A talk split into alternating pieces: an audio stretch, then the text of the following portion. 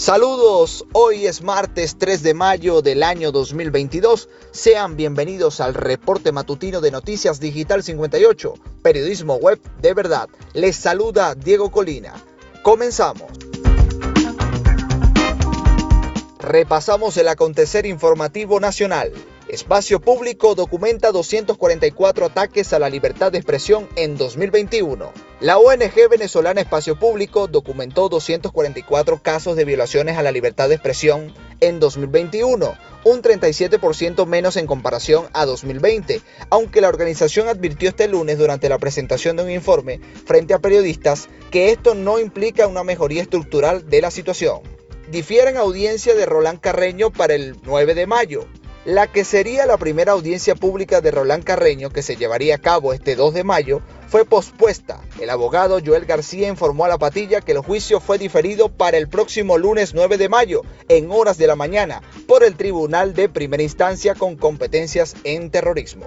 Jubilados deben solicitar ante el Ministerio bono compensatorio que se liquidará por patria. La vicepresidenta de la República, Delcy Rodríguez, informó que el bono compensatorio de 10 mil bolívares para un grupo de 120 mil trabajadores jubilados será liquidado a través de la plataforma Patria y en tres tramos. Con esta información hacemos un breve repaso por el acontecer regional. Rafael Ramírez Colina, las soluciones también llegaron a puertas adentro a la alcaldía.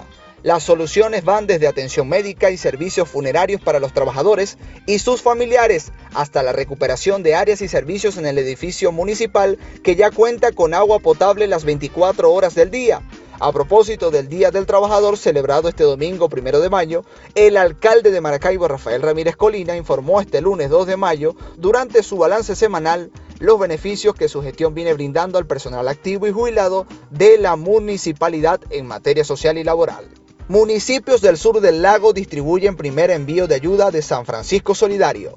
A los cuatro municipios afectados por las torrenciales lluvias en el sur del lago llegó el primer envío de 400 bolsas de comida enviadas por la alcaldía de San Francisco como parte del operativo especial desplegado por el alcalde Gustavo Fernández para minorar la crisis que viven los habitantes de esas zonas inundadas. Ahora es momento de hacer el recorrido por el mundo. Estados Unidos descarta invitar a Cuba, Nicaragua y Venezuela a la Cumbre de las Américas. El gigante del norte descartó este lunes invitar a los gobiernos de Cuba, Nicaragua y Venezuela a la Cumbre de las Américas de junio, que se celebrará en Los Ángeles por considerar que no respetan la democracia.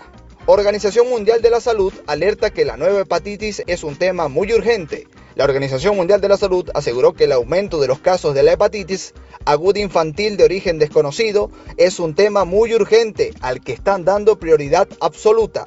Es muy urgente y le estamos dando prioridad absoluta. Y esto hay que trabajar muy estrechamente con el Centro Europeo para la Prevención y el Control de Enfermedades en la gestión y la coordinación aseguró este lunes en Lisboa el director regional de la emergencia de la OMS, Gerald Rothschild. Llegó el momento, fanáticos. Vamos con los deportes. La FIFA multa a la Vinotinto por 18 mil francos suizos. Este lunes 2 de mayo, el rector del fútbol mundial, la FIFA, informó las, sanciones correspondientes al primer trimestre del año, la selección venezolana de fútbol no airosa de las sanciones monetarias, pues deberá pagar una multa de 18 mil francos suizos, que equivalen a 18 mil 400 dólares, debido a diferentes incidentes en los encuentros correspondientes a las eliminatorias mundialistas.